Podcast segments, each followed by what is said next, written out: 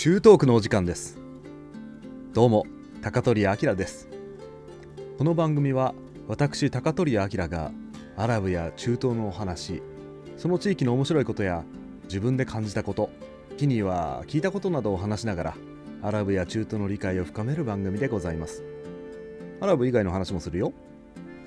さて、えー、今回はですねなぜ私がアラブまあ、中東圏に興味を持ったかということをお話しさせていただければと思います。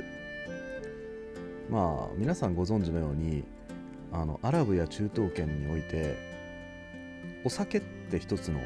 まあキーワードになると思うんですよ。イスラム教ではあのお酒を飲むことが禁忌になっているということを知ってる方もいらっしゃると思います。で私ですねあのまあ遺伝の関係もあるかもしれませんがお酒が本当に飲めない体質でして、はい、苦手なんですよね。私、生まれは大分の九州、九州男児というカテゴリーに属するのですが、よく言われますよね。あの九州では蛇口の青いとこひねると水が出て赤いとこひねったら焼酎出るんだろうとか言うんですけど、まあ、そんなことはないんですよ。うんまあ、それぐらい酒豪が多いとそういうイメージが先立つような国だと思います。国？まあパスポートのいらない海外みたいなもんですからね。ですからね、あの行く先々、まあ、それこそ成人あたりになってから、九州人だから飲めるだろうとか、まあ、そういう固定概念を持つ人がやっぱ多くて、で私はあの、まあ、お酒飲め飲めみたいなところを毎回、いや、飲めません、飲めませんというふうに断るというのがすごい多かったんですね。まあ、大学の時は、その入った部活とかがまだ分別のある人が多くて、お酒を強要するとか強制するとかそういうことはなかったんですね。むしろあの死死類々とですね横たわるその酔っ払いの人たちを見ながらあなんか、うん、戦場の後ってこんな感じなんだろうなとかなんかまあいろいろ思うところがありましたね、まあ、あのそれでも酒豪の、まあ、部活にいたものでして合言葉が「飲めば都」とか「飲み足りません吐くまでは」そんな標語がですね飛び交うような部活にいましたのでいやみんなよく飲むなとか思いながら大五郎っていうあの何リットルだったかな？5リットルぐらいのでかいペットボトルあるじゃないですか。あれにこうマジックをこうキュッキュッキュッってこう線を引いて先輩がですね今日のノルマはここまでとか言ってこう後輩に回すとかですねそういう光景を横で見ながらうわーすげえなーって思いながら。で私の任務はですね皆さんこう酔った時にお車で来てる人とかいるわけですからあそうです。私筑波大学という大学なので大学すごい広いんですよ。縦に十何キロぐらいあるぐらい。もう日本有数のキャンパスの大きさを誇るんですが、まあ、そこでやっぱ距離が離れてるんで家に帰りたい人とかいるのでその人たちのためにドライバー役をやってたわけです。ディゼグネイティッドドライバーというんでしょうかね。でドライバーの役割ともう一つ役割がありまして後見人と呼ばれる仕事をしてましたこれは何をしてるかと言いますとですね酔っ払った方々というのはですねまあ普段ではありえない行動とか気候とか発言をされてですね。で翌朝気がついたらですねあの服が一部なかったりとかなんかあらぬところに怪我をしてたりとかですね青じみとか内みとか靴の片方がないとか何かをなくしてるとかそういうケースがやっぱ多いんですね。でそういう人たちが大変な目に遭わないように、まあ、ちょっとお手伝いをするっていうのが後見人で。で後であのまあ例えば私の同期なんか大変酔っ払って起きた時の第一声というか最初のメールがですね昨日俺何してた？って来るわけですね。でそこで何々先輩に絡んで飛び出していった後セブンイレブンの駐車場のところで大の字になって寝てましたよっていうふうにこう教えてあげるっていう任務もあったんですね。まさに後見人と呼ばれるお仕事をやっておりました。大学の時はそういうふうにまあポジションが決まってたようなものであの後ろでやんややんや言ってるような人間だったんで、まあ、別に良かったんですけど社会人になるとですねなかなかそういうのが許されないということがございまして。で私あの社会人でですね、えー、救急車で運ばれてました、えー、ジョッキ1杯のビールをですね一気飲みさせられて、はい。まあ、今の言葉で言うとアルハラという言葉になるんでしょうけど飲めない飲めないってずっと断ってたんですけどあるじゃないですか。ザ同調意識みたいなものがございまして。でそれでですね弱いって言ってるのにこう飲んでこうそのまま過呼吸でそのぶっ倒れてあの人間硬直すると体ピーンってなるんですよね。はい。でそのピーンとなった状態のまま救急車で運ばれて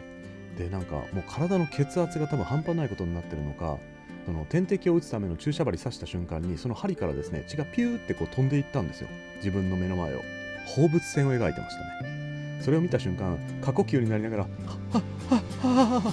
ってなんかなぜか笑いが起きたっていうのは今でもはっきり覚えてますすごい脱線したんですけどまあお酒が苦手ということなんです体質的にも合わなかったんですよでそんな私がですね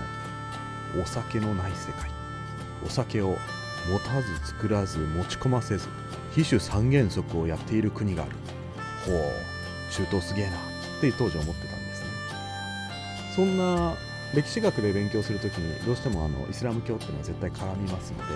そういう世界があるんだなという認識だったんです当時は。で、えー、社会人生活しばらくしてた時にとある私の友人がですね今実はとある観光地に行く時に隣の席に偶然にな座った人なんだけどすごく面白い人だったからちょっと高取屋さんに紹介したいって言われておおどんな人やろかって思って会ってみたらですねあの帰国子女というカテゴリーの人でなかなか素敵な方でですねあの親のお仕事の都合でですね世界中いろんなところ行ってたんですが高校生活をですねサウジアラビアで過ごしたっていう方なんですね。でサウジアラビアのですね当時まだあの観光ビザとかが全然降りてない行くとしたらもうワーキングビザかディプロマビザ外交ビザとか、まあ、一部の限られた手段でしか行くことができなかったサウジアラビアに当時行ってたわけですからはあそんなことがあるのか。ほうそんなすごい世界なのかみたいなこういろいろ聞いてたんですね。でそういう話を聞きながら、うん、私もいつか行きたいなというのとまあお酒のない世界っていうのはどんな世界じゃろうかという希望もそういうのを見てみたいという希望もあったんですね。そしたらですねその翌年にですね外務省が日本サウジアラビア青年交流団というのを募集してたんです。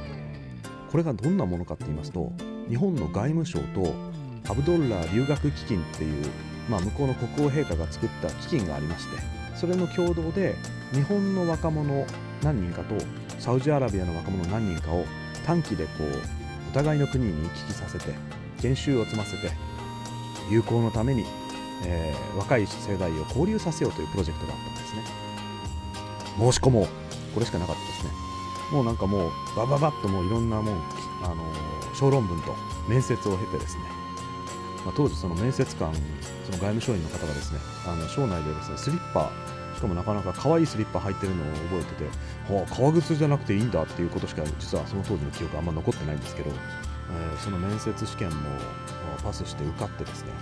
当時あの中国とかあの東南アジアばっかり行ってた私のパスポートにですねサウジアラビアのビザがこう初めて貼り付けられたんですね。まあそのサウジアラビアでの日々についてはですねちょっと今度じっくり話すとして私がですねなんであのまあ高取明という名前もあるんですがあのアラビア語ではですねシャムスカマルっていうふうに名乗ってるんですね。なぜそんな名乗り方をしてるかっていうのをちょっと、まあ、先にご説明しようかなと思って。であのまあ、アラブサウジアラビアの方に行ってアラビア語で自分の名前を付けようっていうのをやっぱ行ったチームの人たちの中で決めたんですね。でその中で自分の名前なんだろうなっていうふうに考えたんですねで、まあ、ファミリーネーム家族の名前で考えると、まあ、ちょっと表現が難しいので下の「アキラっていう名前を使ってどういうふうに表現しようかって考えたんですで私の名前の「アキラというのは日月と書くあの太陽と月というふうに書いてる方なんですね。うん最初明かりとかそういう意味のアラビア語にしようかと思ったんですけどなんかこうパッとしないというかピンとこなかったんですね。でそれで太陽と月ってそれぞれアラビア語で何て言うのって聞いたらですねシャムスとカマルっていうふうに言われたんですね。あなんか響きがいいな。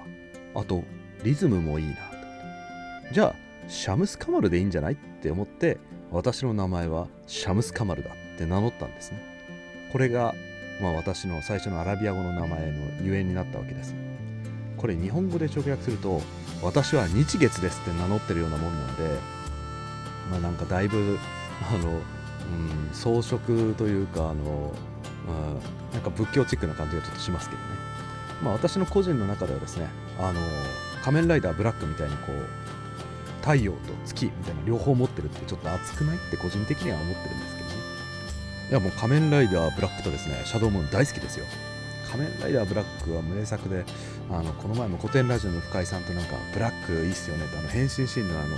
今これから寒い季節になると手袋革の手袋はめた瞬間にこうグググってこうあのブラックの握り込む変身シーンやっちゃいますよねみたいなそんな話で過去盛り上がったことがあるんですけど、まあ、それは置いといてですね。あのまあシャムスカマルという名前を名乗ってサウジアラビアの方をこうずっと堪能してました、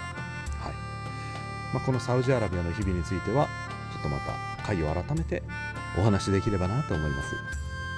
それでは聞いていただきありがとうございました。高取明でした。